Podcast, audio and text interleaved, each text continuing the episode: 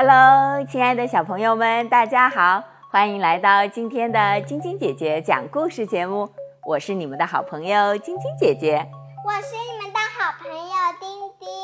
今天我们一起给你们带来好听的、有意思的故事——火车上的可怕女巫。今天我和妈妈要坐火车去尼姆这个地方。看望我的卡娜婶婶。一大早，我和妈妈就出发了。火车上的人可真多呀，而且各种各样的人都有。我们的对面就坐着一位蓬头垢面的老婆婆，她已经穿了足足三件毛衣，可她还时不时的就会打喷嚏，嗯，撸鼻涕，挠挠自己的鼻子。而且，他还会把鞋子脱掉。最糟糕的就是，这个老婆婆丝毫没感觉到这样会影响到别人。不过，妈妈小声在我耳边说：“雷娜，别这样看人，那可没有教养哦。”可是说到没教养，这位老婆婆才真是没教养呢。这不，她的电话响起来了。他那接电话的声音大的把整个车厢的人都吓了一大跳。日尔图德，哎呦，你终于打电话过来了！我在青蛙演唱会上着凉了，所以现在我感冒了。我每打一次喷嚏都会丢失一点。哦哦，我已经不能呃按照平时的方式旅行了。我现在。不得不坐上了火车，可是我很害怕坐火车的。快点来救救我吧！我需要你的，呃，你的药，就是那种、那种、那种补充精力的药。你能明白我说的话吧？只听老婆婆大声地说道。还没说完，老婆婆就急忙用纸巾塞住自己的鼻子。这样就不会打喷嚏了。不过刚一弄完，他就立即伸开双腿打了个嗝，还抓了抓自己的肚子。正在看杂志的妈妈忍不住抬起头来说道：“真是太没教养了。”妈妈的说话声音很小，但是老婆婆还是听到了。她愤怒地瞪着妈妈，然后朝妈妈。做了一个鬼脸，我立刻感到一阵冷风吹了过来。老婆婆从口袋里拿出一个小瓶子，她打开瓶口，忽然一只苍蝇从我鼻子下面飞过，它被吸到瓶子里去了。哦天哪，简直太难以置信了！我扭过头想看看妈妈的反应，但是。我旁边的座位上已经只剩下一本杂志了，妈妈不见了。这时，老婆婆又开始打起电话来：“日尔图德，我正等着你呢，你快点啊！”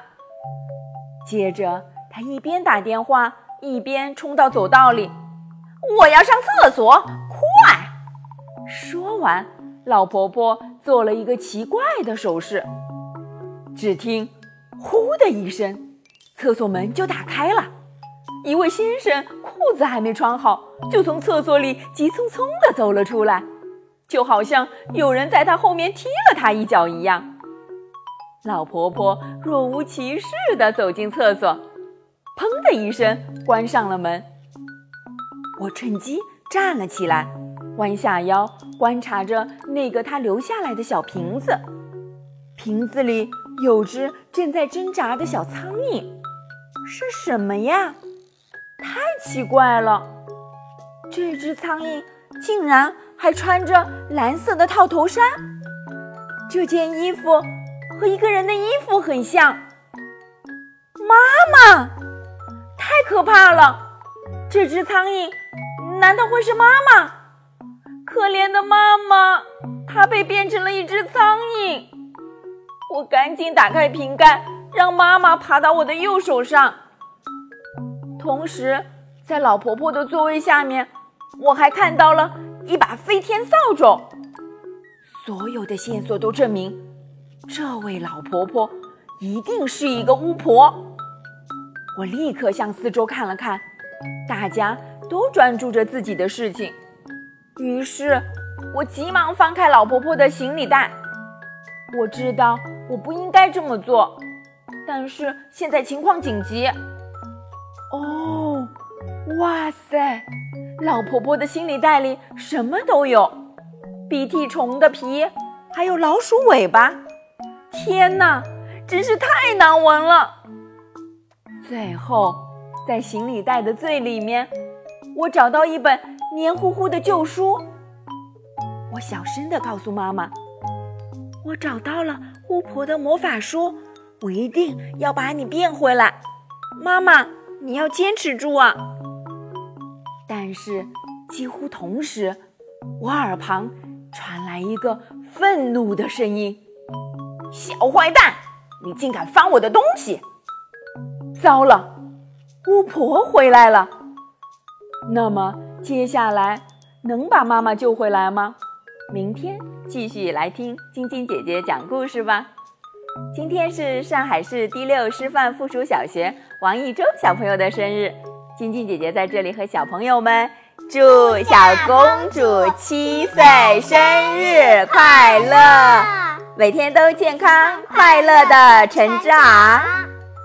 喜欢晶晶姐姐讲故事节目的朋友们，可以关注微信公众号“飞视频”，收看我们为小朋友和爸比们精心准备的《爸爸来了》系列亲子节目。